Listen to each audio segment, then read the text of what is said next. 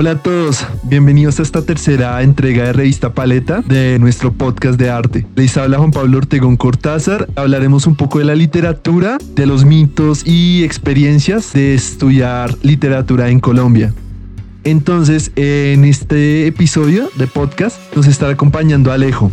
Quisiera que te presentaras para todos los que nos escuchan, y les cuentes un poco acerca de tu contexto, de tu bagaje, de lo que estudiaste, de quién eres, de lo que te gusta y todo esto. Hola Juan, buenas tardes, gente de Revista Paleta y todos los oyentes reciban un cordial saludo, buenos días, buenas tardes, buenas noches, sea la hora a la que estén escuchando este su programa. Eh, bien, como ya lo dijo Juan, eh, me llamo Alejandro Jaramillo, todos de cariño me dicen Alejo, inclusive profesionalmente hablando me dicen Alejo. Eh, como tal, soy graduado de estudios literarios de la Universidad Nacional de Colombia o, eh, si bien nos vamos por el título, soy profesional en estudios literarios. Eh, un poquito del contexto. Mm, tal vez estudiar en la Universidad Nacional de Colombia, primero, es una de las mejores cosas que a alguien le puede pasar en la vida. Segundo, hablando tal vez un poco del plan de estudios o el currículum de estudios literarios, se, digamos, se puede resumir en, su, en el título de la revista que tiene de hecho el departamento, que es Teoría, Historia y Crítica. Eh, ya tiene aproximadamente 14 o 15 números, si no pierdo mal la cuenta, y eh, digamos todo el recorrido tal vez académico que tiene esta carrera se basa precisamente en esos tres enfoques. Nosotros vemos durante toda la carrera, o al menos un 60-70% de ella, diferentes periodos, eh, partiendo desde la literatura clásica griega hasta llegar a contextos contemporáneos, dígase eh, literatura latinoamericana del siglo XX, XXI, literatura colombiana del siglo XX-XXI, de hecho la vemos desde el XIX, eh, contextos también ya un poco más modernos en literatura europea y se centra más que todo en este eje como occidental de la literatura. Aunque actualmente ya se han abierto tal vez un, par de cursos más sobre la literatura oriental, todo digamos hasta el momento el, currículum se encuentra basado en la literatura occidental. Eh, nada, ¿qué más les cuento?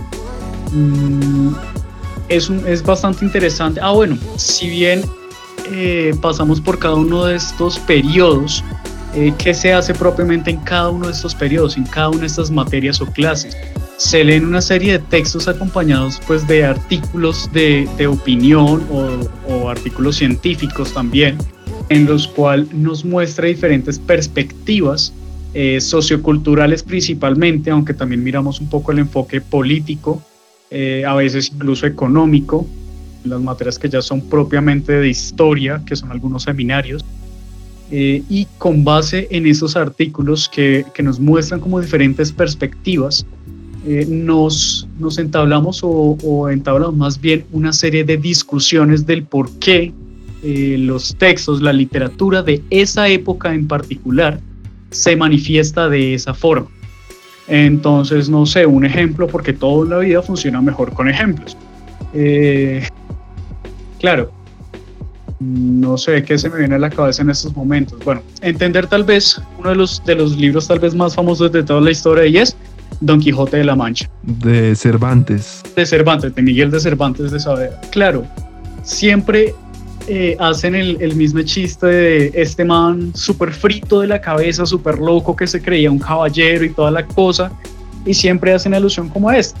Sin embargo, cuando uno llega a ver el Quijote de la Mancha ya dentro del periodo, uno entiende entonces que el Quijote de la Mancha alude a una literatura precisamente exactamente caballeresca, pero que realmente el hecho de que se esté mofando es que en el momento en que se escribe eh, Quijote de la Mancha, eh, digamos que hay una disruptura o se empieza a ver una transformación social y cultural.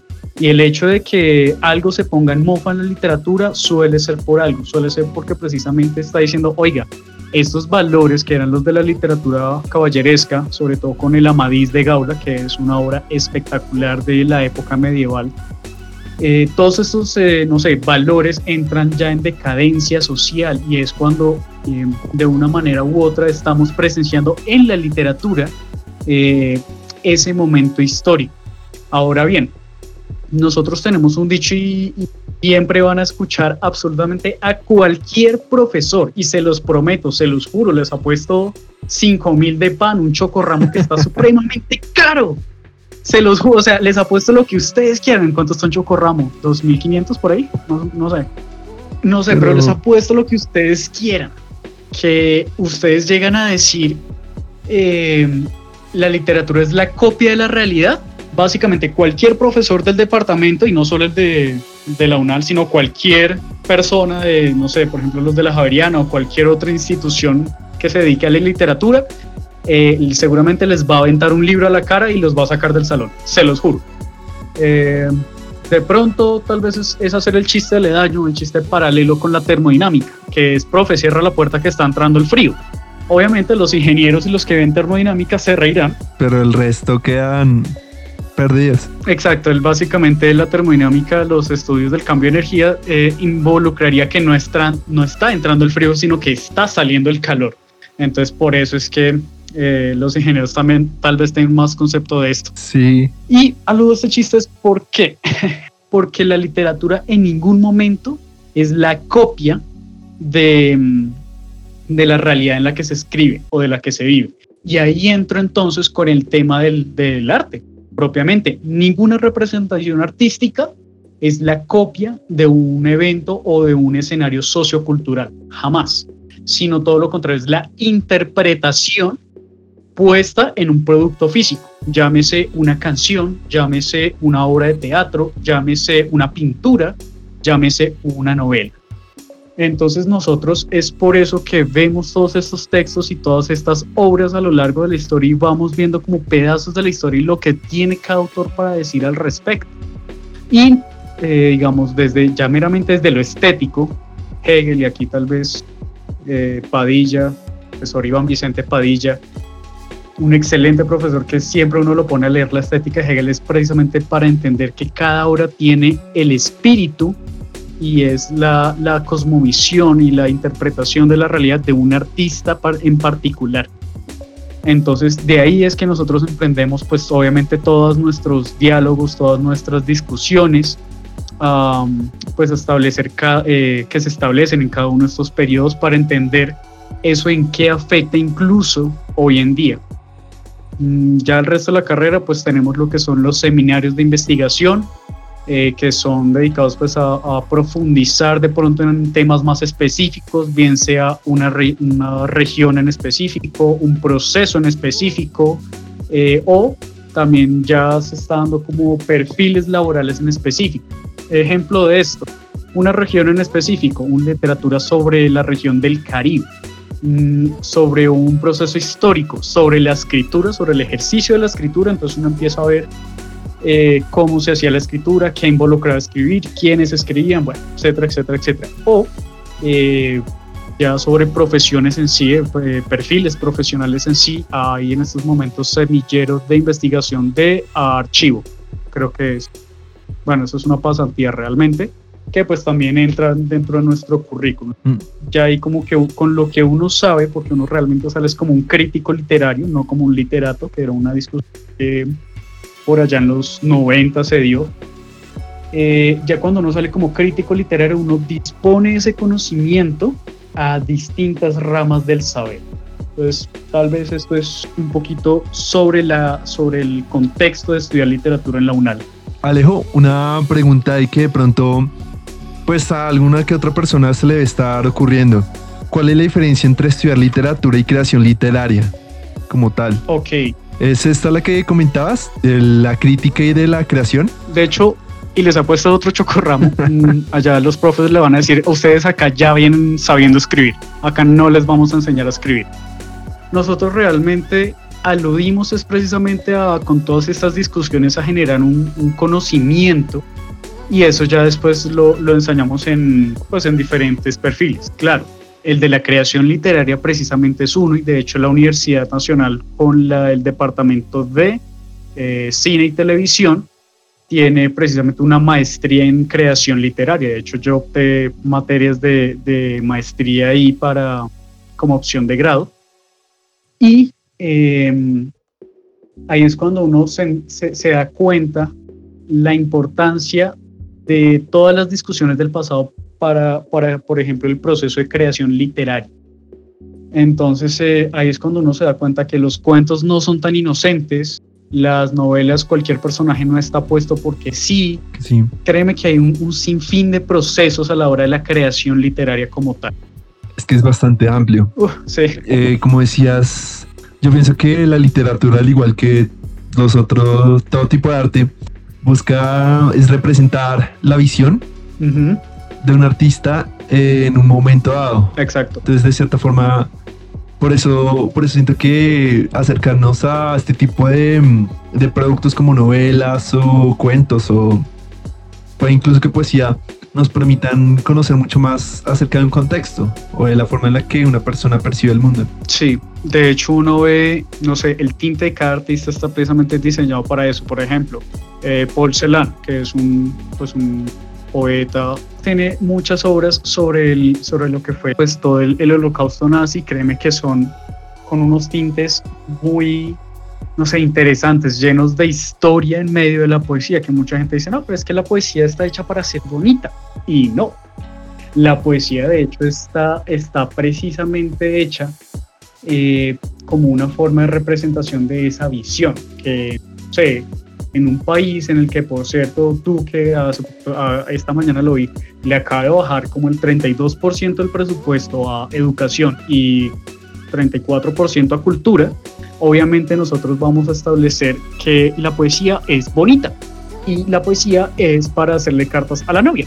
Y no. No tanto. Entonces, em, realmente lo que nosotros definimos como géneros, poesía, cuento, novela, todo eso, sencillamente es a lo que el artista eh, decide como método al cual le funciona mejor eh, para expresar su punto de vista si, si la intención tal vez del, del, creador literario como tal es eh, poner un, sujeto que tiene un arco de transformación a lo largo de su bueno, de su relato, eh, pues obviamente tal vez un cuento no funcione tanto porque el cuento está diseñado para presentarte una situación, dejarte ahí y decir, vea, le presento esto y tenga y usted haga, piense o o lo que usted quiera, obviamente con sus matices y su proceso. De hecho, el seminario de es muy complicado escribir cuento. Es bastante complicado.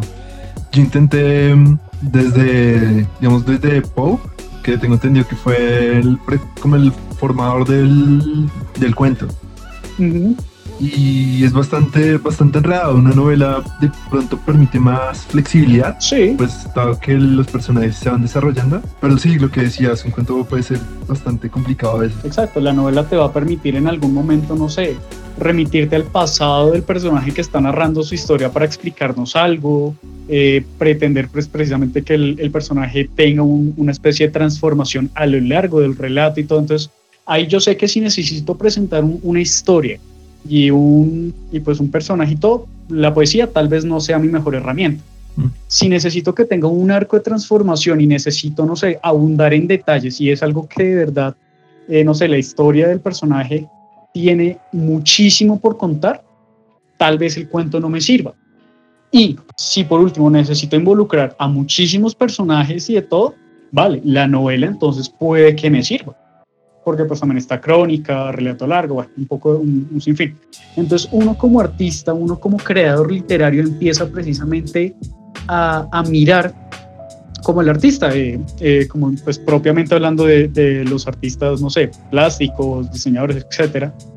Eh, no sé, no me sirve el lienzo, necesito hacerlo sobre caballete, no sé, no tengo ni idea de arte, pero necesito, no sé, hacerlo sobre, sobre una pared porque el público al que yo voy a dirigirme es diferente. Eh, entonces uno empieza a mirar todas estas variantes, a qué público, qué tema, cómo lo voy a narrar, qué voy a narrar, todo eso, y uno entra como a hacer un estudio a uno mismo, entre comillas, para decir qué género le funciona mejor para que le para llegar hacer llegar mejor ese mensaje que uno quiere transmitir. Claro retomando un poco lo que dijiste, mm, ¿qué tal crees que es la experiencia mm, o las dificultades de todo este proceso de, de ser un egresado en creación literaria en Colombia? Uf, eh, dependen. En este tal vez no te puedo dar una respuesta totalmente certera, desde el, campo de la creación literaria en sí, porque yo no, yo no soy creador literario, yo me fui más por la rama de la edición, pero precisamente porque me fui desde la rama de la edición puedo darte una, una, una, ¿qué? una visión tal vez diferente sobre el arte de crear. La primera, hablando en, en contexto más o menos, un profe nos, nos decía una vez, ¿ustedes quieren escribir en serio? Nosotros, pues más de uno fue como, pues sí. Y nos decía, vean, se lo pongo así, usted, eh, señorita, señor, lo que sea, escribió y se mató no sé cuántas idas al café, no sé cuántos eh, cigarrillos por ansiedad, no sé cuántos eh, episodios traumáticos en su vida, lo que sea. ¿Cuántos chocorramos? ¿Cuántos chocorramos? Lo que quiera, por unos, no sé, un año, dos años, cinco años, yo qué sé. Uno, el proceso de creación tiene infinitos tiempos. Durante, pongamos el ejemplo, tres años. Y durante esos tres años, pues usted no se dedicó a nada más, porque realmente pues su, su obra era lo que usted en su cabeza tenía, lo que le iba a dar de comer. Y usted va a una editorial, no sé, llámese Planeta, llámese Salamandra, llámese lo que sea, y les dice, vea, me harté tres años matándome la cabeza sin absolutamente otra fuente de ingreso para traerles esto, un manuscrito o un texto, lo que sea, y quiero que me lo editen, quiero que me lo produzcan, quiero que me lo saquen a la venta. Tú, te pregunto a Juan, que tú eres el, yo soy el editor y tú eres el, el escritor, el autor de ese texto, de esa novela, de, ese cuen, de esa antología de cuentos, que te demoraste tres años matándote la cabeza y demás. ¿Cuál crees que es el, el porcentaje eh, que te toca al final de la venta de ese libro? Eso, eso lo he podido leer, eso lo he podido investigar y sé que es bastante bajito. Sé que no, no es rentable que se quedan como con el 80 por poquito. Y eso sí. que al, al, autor le queda como menos del 20, 20 es mucho, no estoy bien seguro, como un 8% yo diría. Más bien, de hecho tienes muy, muy buen dato. Eh, lo, el porcentaje real que sí, es gracioso porque a uno le llega a la gente, no, pues yo lo escribí, yo merezco el 30, el 50%. No. Resulta que el porcentaje real que a uno le queda es entre el 8 y el 11.3, 12% más o menos, que eso es lo que está dando creo que Club Penguin House. Entonces, si no es que menos. Y eso cuando consigues a alguien que asume los costos de edición, de maquetación, de diagramación, de impresión. Cuando quieres autopublicarte, de hecho ahorita estoy trabajando como editor de un chico ecuatoriano que quiere autoeditarse y autopublicarse y todo, los costos son exageradamente elevados y toca o tener mucha plata para y hacerlo como por hobby o de verdad tener trabajos en paralelo mientras vas escribiendo. Entonces realmente en un país al menos como Colombia, que además tú produces un libro y listo, le dicen, listo, eh, hermano, qué gran libro se lo vamos a publicar. Y aquí un libro, pues obviamente si, si nos referimos tal vez a las grandes compañías de distribución de, de lectura, un libro no baja dito de 20 mil pesos y eso pues un libro de autoayuda de Pablo Coelho. Barato. Eh, no, un libro corto de todo 20 mil pesos y así súper mega barato porque ya estaba saliendo de, de, de stand. Hay una editorial que, que es súper barata, no me acuerdo cómo se llama. Eh, Oveja Negra. sí, creo que sí, que tiene como un montón de libros, todos con la misma portada. Sí, Oveja Negra. Eh, fue, una, fue una editorial que precisamente ofreció eh, muy bajos costos pues, a las personas. Eh, de hecho, lo hicieron, digamos, en forma de protesta de los altos costos y monopolios que representaba la escritura y pues el, lo que representaba la élite pues eh, de la academia en ese momento, producir un libro. Pero de tú, no sé, acá listo, aquí los libros siempre cuestan 50, 80, 150 mil pesos. Tú vas a distintas partes de, no sé, de Europa y te cuesta, hay libros de tres, ah, me decía una, una alemana, decía, yo este libro yo sé que yo lo consigo en, en Europa, en, en, Alemania, en París, en Francia, lo que sea, lo consigo en 15 euros y era una edición que costaba aquí como, no sé, como 90, 100 mil pesos. Sí. Entonces realmente estamos en, en un país que mm, tras de que no le invierten a la cultura, tras de que le acaban de descontar y de, de mermar porcentaje. Ese dato sí no me lo sabía. Sí, lo vi hoy en, en, un meme de, bueno, señor eh, Uribista, ahora sí salga el pecho por, por su querido presidente. Eh, bueno, disque presidente. La eh, economía naranja, por la economía naranja. Exacto. Nada, estamos en, en, un país que tras de que le quita a la cultura y a la educación, primero no fomenta del todo la, el ejercicio de la lectura en sí. Es, tras del hecho, tienen costos altísimos de, de producción literaria, que tras del hecho, como siempre, los asumen empresas extranjeras y por ende al consumidor local, al consumidor colombiano, pues obviamente le va a salir por un ojo de la cara. Entonces, ese es, ese es, el, el, uno de los panoramas tal vez que enfrenta, uno de los tantos panoramas más bien que enfrenta un creador literario aquí en Colombia. Y desde la academia, al toparse con situaciones como esta, ¿se han podido como reaccionar? Sí, de hecho, la Universidad Nacional y el Departamento de Literatura, ya en mis últimos semestres, de hecho, fueron estudiantes que yo recibí como, como monitor de inducción. Y puedo decirlo con orgullo, esta gente se ha puesto en la tarea de sacar recursos de donde no los tienen, de pedir, eh, no sé, en la universidad con diferentes eventos. Eh, por ejemplo, en las protestas que hubo el año pasado, sí, el año pasado, eh, inventaron como cartoncitos pequeños de, de arengas sí. y que costaban como mil, dos mil pesos. Pero entonces precisamente el estudiante y sobre todo el estudiante pública encuentra formas, diferentes formas de, de precisamente producir ese conocimiento que en un, en un país como Colombia sale tan costoso. Bien sea o porque la élite no quiere producirlo porque el conocimiento es peligroso para el gobierno, o porque es muy alto los costos y pues obviamente tal vez alguien no tenga. Entonces, el ejemplo que te doy de los cartoncitos de las arengas es uno de muchos. Por ejemplo, los el programa radial que tiene el Departamento de Literatura, uno de los tantos de hecho, eh, Ex Libris, que es otra de las revistas eh, por parte de los estudiantes, revistas estudiantiles, que tienen pues obviamente en el auge de la tecnología están encontrando diferentes formas de, expandir y de difundir el conocimiento. Eh, eventos virtuales, eh, no sé, eh, de hecho Ex Libres estuvo el año pasado en la Feria del Libro. Sí, entonces mi, mi respuesta realmente es afirmativa, es que sí, por parte de los estudiantes sí están reaccionando de diferentes formas y realmente se acomodan, se adaptan, la palabra que estaba buscando, se adaptan a las diferentes necesidades y exploran todas las posibles opciones para precisamente, eh, no sé, evadir tal vez un camino más complicado y más, no sé, lleno de burocracias y, y demás cosas para producir conocimiento. Y no solo conocimiento, sino un conocimiento de calidad. Totalmente de acuerdo.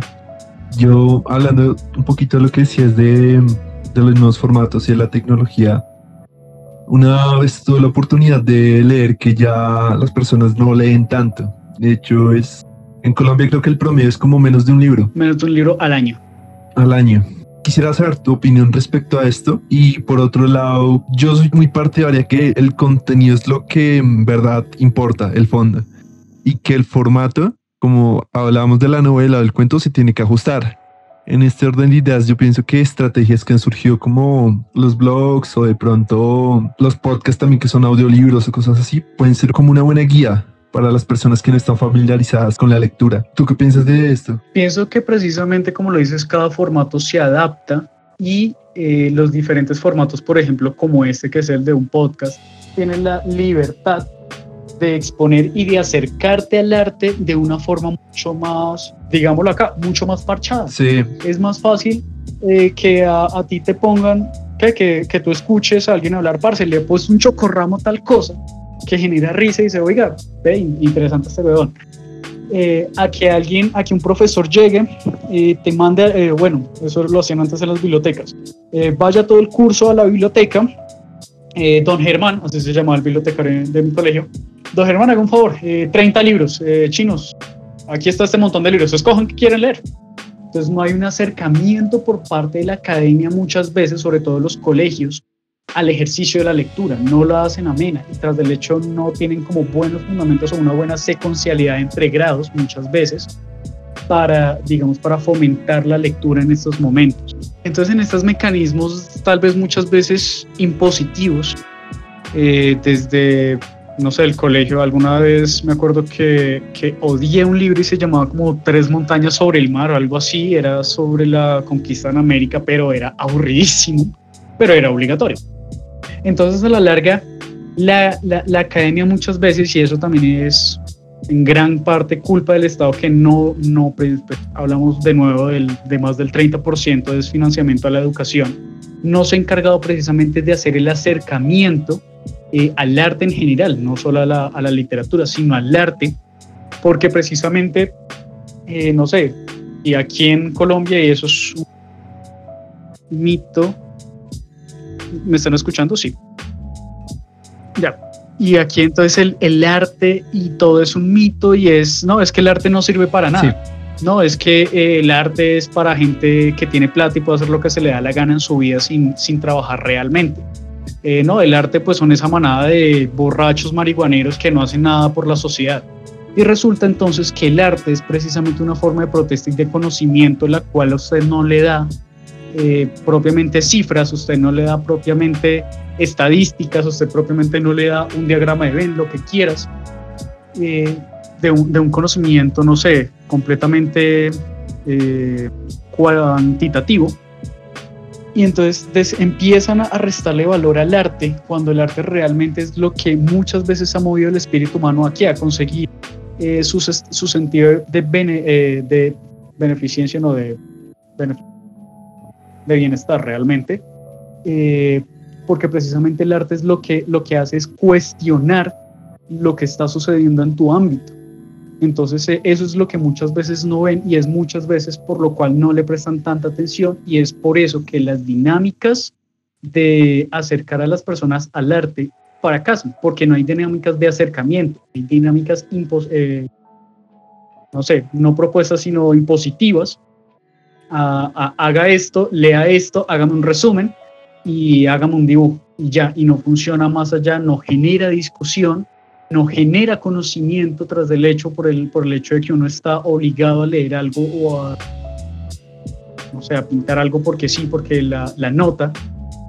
Y es realmente lo, el, uno de los problemas más grandes. Entonces, precisamente, eh, acá tengo hecho los promedios total nacional, en teoría dice que es cinco libros al año, en teoría, pero pues creo que es menos. Entonces precisamente es a lo, a lo que debe apuntarse tal vez con estas nuevas herramientas que tenemos, a, dar un nuevo acercamiento, a generar canales diferentes de difusión, al menos hasta donde la censura de este país lo permita, y, y digamos, eh, hacer empezar a a promover precisamente un acercamiento al arte y una, un acercamiento realmente responsable, porque una cosa, y hubo un eslogan, creo que no sé si era la Biblioteca Nacional, no podría afirmártelo con exactitud, pero era, o sea, era una institución pública, era del, del gobierno. Y el eslogan, eh, pregunta, ¿puedo decir groserías en este podcast? No sé, Philip. Sí, sí. bueno, ya que, bueno, ya que un eslogan, el eslogan tan marica que decía, no importa lo que leas, pero lee. Y yo decía, ¿cómo así que no importa lo que leas, sino que leas? O sea, no, no, no, no funciona así. El, el arte no es haga lo que quiera. No, el arte tiene una completa responsabilidad tanto en quien lo hace como en quien lo va a recibir tanto en el escritor como en el lector, tanto en el artista como el, no sé, el crítico. Entonces, realmente que el gobierno saque un eslogan así es lo que me preocupa de este país y es precisamente que estos espacios alternativos como este podcast, como la revista Paleta, es a lo que tiene que apuntar a un acercamiento consciente y responsable eh, a las diferentes artes, que además hay muy buenos artistas y hay muy buenas propuestas de aquí, de Colombia. Totalmente de acuerdo. En episodios anteriores hemos tenido la oportunidad de, pues, los artistas de otras áreas como son artes gráficas y visuales, que nos hablan un poco de todo su bagaje. Y precisamente en Colombia, lo que tú decías, de pronto no se presta la oportunidad para por la, poder apreciar como estos oficios correctamente. Sí, claro. Eh, pues ya, en lo personal, siento que ya va mucho con la experiencia. También. Con las, de cierta forma, los privilegios. Claro, también. Que tenemos, digamos ya, porque pues son cosas ya más profesionales y, pues eh, sería mucho más interesante poder llegar a todas las personas con contenidos útiles que los hagan cuestionarse y los hagan precisamente mover, movilizarse, como de cierta forma decía. Pero bueno, Alejo, también pues retocándote un poco el tema ya un poco más personal contigo. Sí. ¿Cómo te ha ido pues siendo egresado de todo esto? ¿Cómo, ¿Por qué lo estudiaste principalmente? Eso abierta tela para cortar. Digamos que el...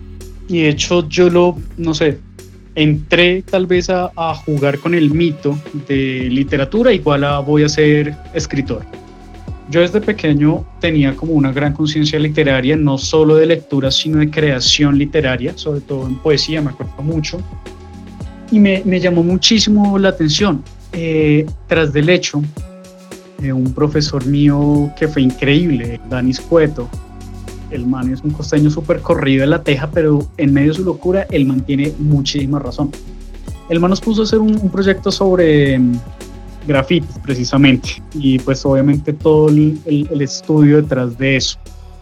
Y él me decía, Alejo, venga acá, yo mande quiero que lea esto. Y para un muchacho de 11 leer bachelor era bastante particular. Me decía, se lo pongo eso a usted, porque usted tiene un, no solo un coeficiente de lectura tal vez mayor, sino que tiene un sentido de crítica mayor. Por eso es que lo pongo a usted a, a leer esto. Desde ahí fue cuando dije, ok, es algo que me han resaltado muchas veces, el sentido de creación, el sentido de lectura, el sentido, no sé, de interpretación y de crítica, que desde el colegio me empezaron a, como a resaltar. dije como, ok, interesante.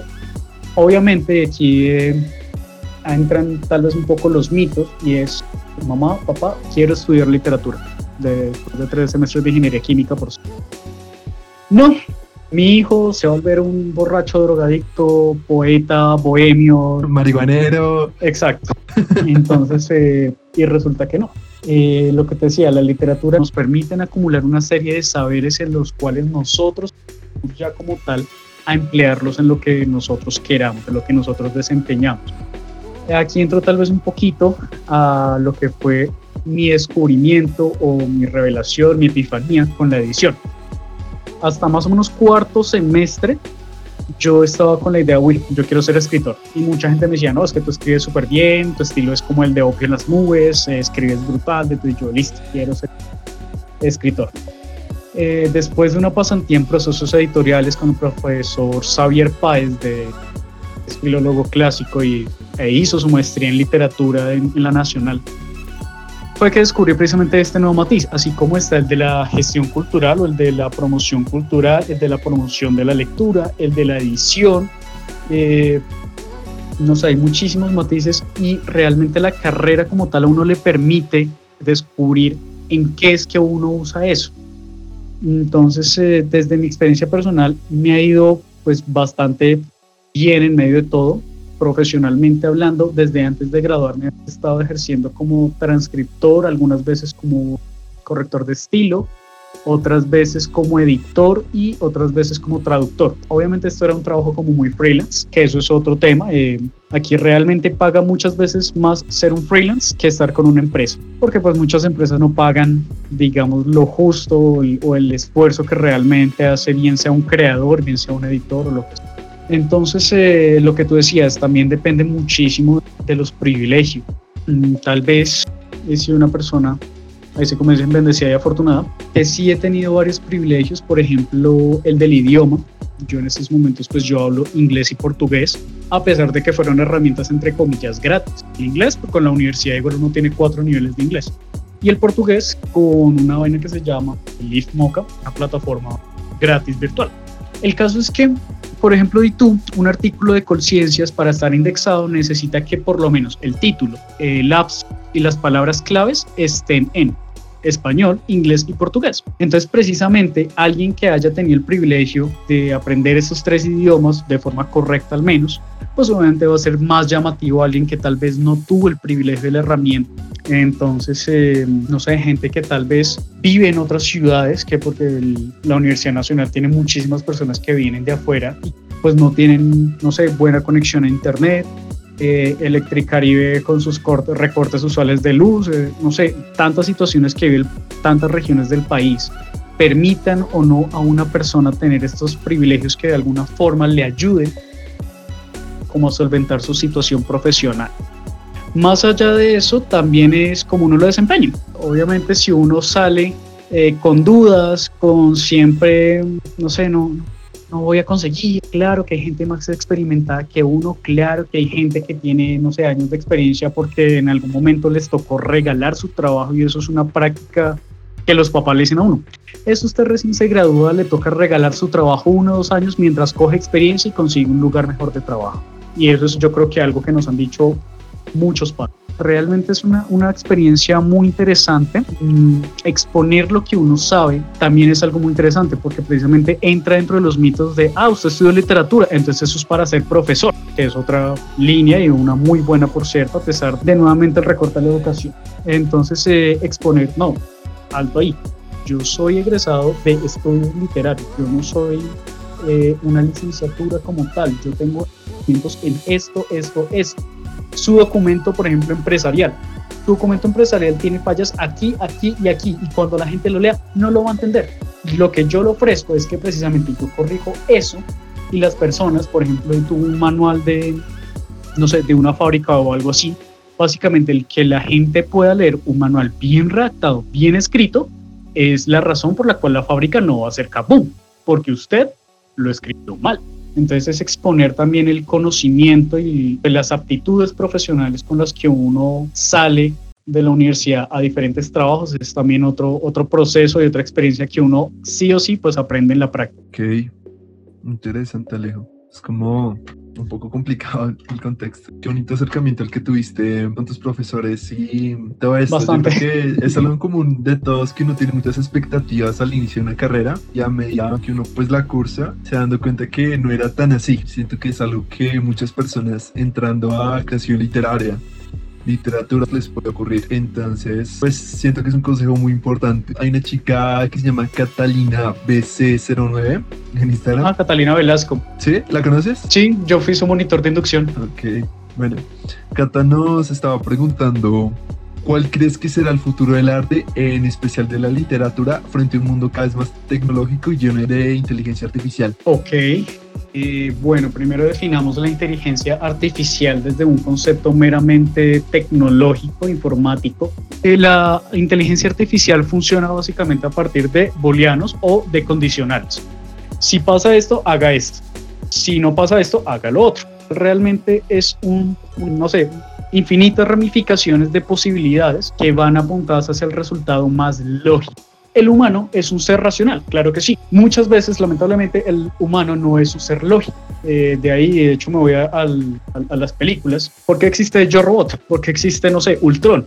El resultado de ellos es precisamente la perfección y el resultado lógico para el cual les fue programado. Y el problema es que ellos no tienen, al menos en este contexto, tal vez hablando de aquí a 30 años, no sé, exagero, tal vez no tienen la posibilidad de vivir, de representar las contradicciones humanas. Y ahí es cuando digo, tal vez, porque de hecho eh, hace poquito vi que algunas de las herramientas del tiempo, del diario El Tiempo, tú le pones un tema y él automáticamente hace una búsqueda virtual de todos los temas relacionados y te escribe, digamos, como un artículo generado automáticamente por una inteligencia artificial.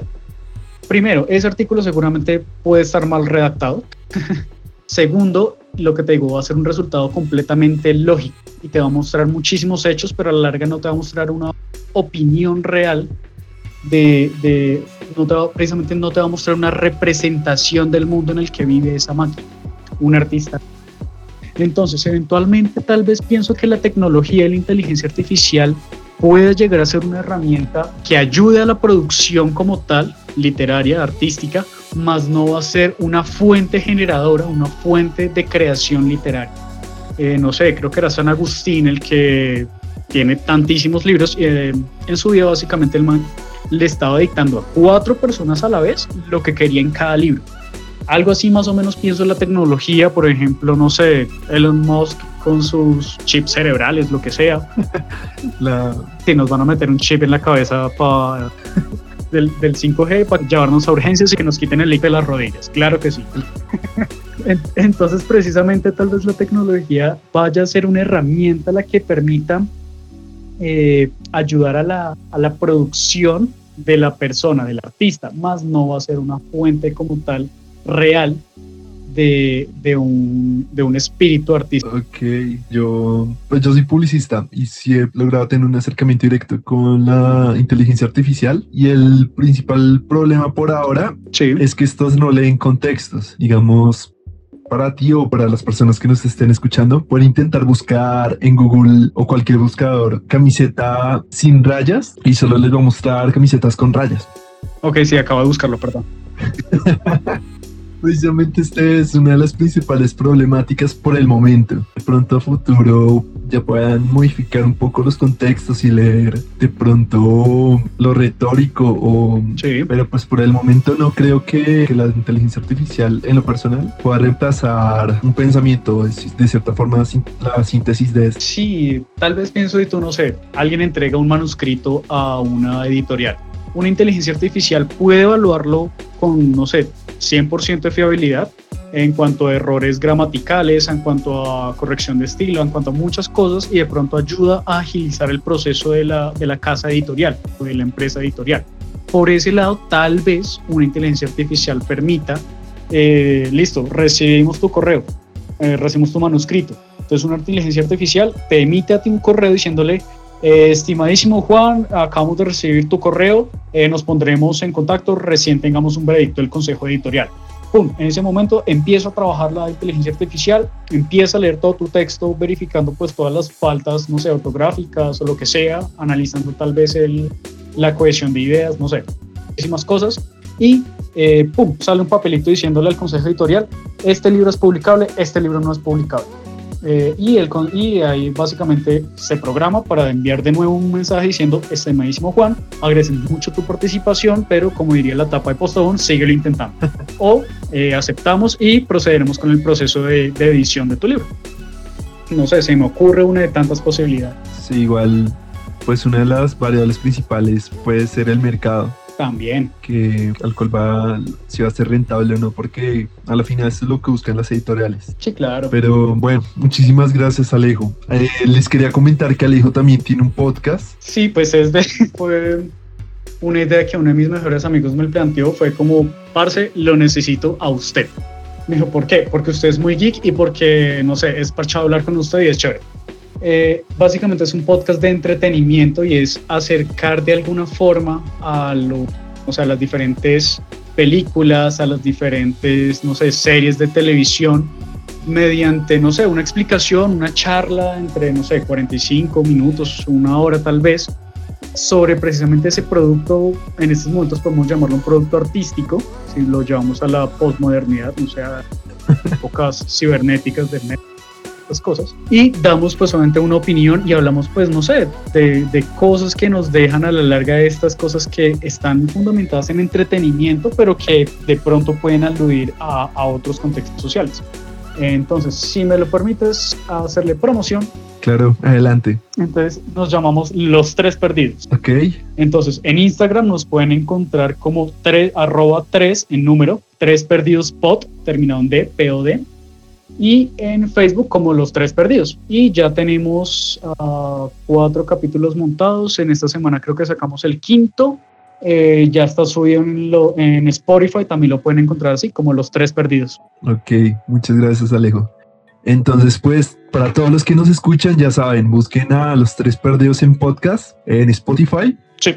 Y escuchen más sobre Alejo y sobre sus amigos. Entonces, pues nada, Alejo, muchísimas gracias por por esta sesión con Revista Paleta. En serio, muchísimas gracias por todo lo que nos has enseñado. No, Juan, muchísimas gracias a ustedes y nada, uno, animarlos a seguir con este tipo de espacios en los que permite a las personas acercar a las diferentes artes y eh, tal vez otro consejo en general a los artistas antes de irme y es no regalen su trabajo. Todo el mundo siempre dice, no, pero es que ¿qué es hacer un logo?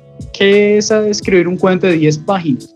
Que es poner pintura en un lienzo y restregarse contra ella porque mucha gente no entiende tal vez el proceso que conlleva eso y por ende lo menosprecia. Entonces, en la medida en que los artistas dejemos inclusive nosotros mismos menospreciar nuestro propio trabajo y empecemos de verdad a decir, no, eso cuesta, Asimismo, también va cambiando la mentalidad de las personas y el público en general que tal vez no conoce las artes. Entonces, no regalen su trabajo. Totalmente de acuerdo. Entonces, nada, Juan, muchísimas gracias. De verdad, muy, muy agradecido contigo con este espacio y a todos los que nos oyen, nada, un abrazo muy, muy grande. Bueno, entonces eso es todo. Muchísimas gracias a todos los que nos están escuchando. Un abrazo a todos, a Leo también. Y esperamos que nos sigan escuchando para nuevos episodios. Entonces, muchísimas gracias. Adiós.